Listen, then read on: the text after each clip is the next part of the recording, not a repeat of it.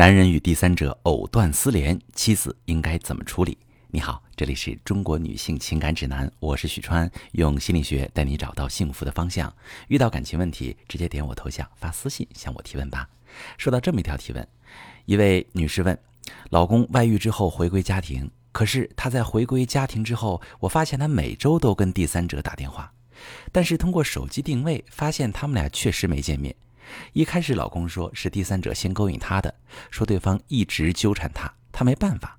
后来又说以后要一直和第三者做朋友。我老公为什么要这么做呢？好，这位女士，我们先暂时不讨论你老公为什么要这么做。我现在有一个问题要问你：你能接受你老公和第三者做朋友吗？我们假设，就算他们俩以后再也不发生关系，只是以好朋友的方式相处，你能接受吗？你心里完全没有不舒服吗？我相信你根本接受不了，这对你来说就是一个不平等条约。就算你再不愿失去这段婚姻，接受这种条件也是屈辱，在屈辱中过日子会很虐心，时间长了，就连你的健康都会出现问题。所以，对于你接受不了的事，无论你老公因为什么原因要这么做，你都要拒绝他，跟他说不行，你想都别想。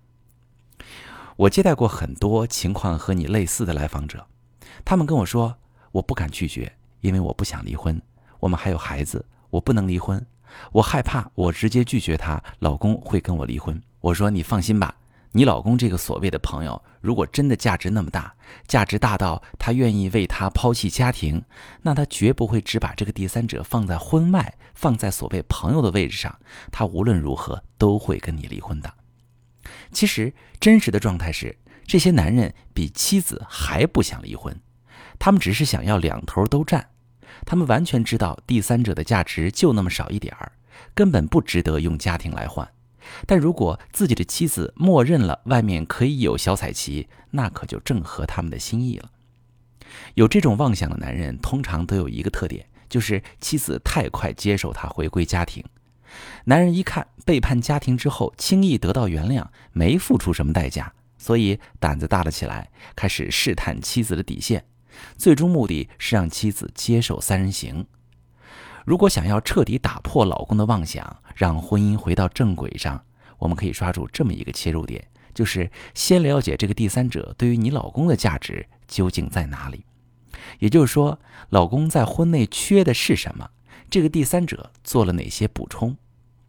有的男人是夫妻生活不和谐，第三者的价值只是帮他泄火；有的男人是妻管严，在家里缺乏当男人的硬气和自信，第三者的价值就是让他体验被崇拜的感觉；有的男人和妻子交流不好，总有不被理解的痛苦，第三者的价值就是能倾听他、陪伴他等等。第三者这个角色的价值其实很小，通常在各个细节方面，只是妻子不了解。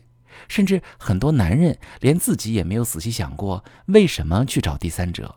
为什么不想离开这个第三者？如果夫妻俩能把这个问题讨论透了，才能找出婚姻中的问题和匮乏，从而确定修复夫妻感情的方向。就拿提问这位女士你的情况来说，你老公说要一直和第三者做朋友，你可以问问他，为什么想一直跟他做朋友呢？注意哈，不是质问，而是。探寻、讨论，和老公讨论一下，这个第三者在哪些方面让他感觉想要保持朋友关系？他们不是不见面会打电话聊天吗？聊什么呢？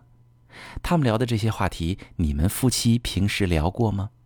你们夫妻俩为什么就没有聊得那么愉快、那么畅快？问题出在哪儿了？这样的讨论可以帮助你和老公发现你们婚姻中原本就存在的问题。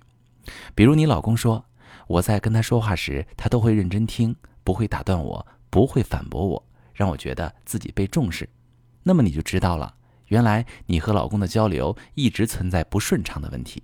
老公希望得到更多重视，虽然婚姻中的这些不满足不构成任何人背叛家庭的理由，但他们却是诱因。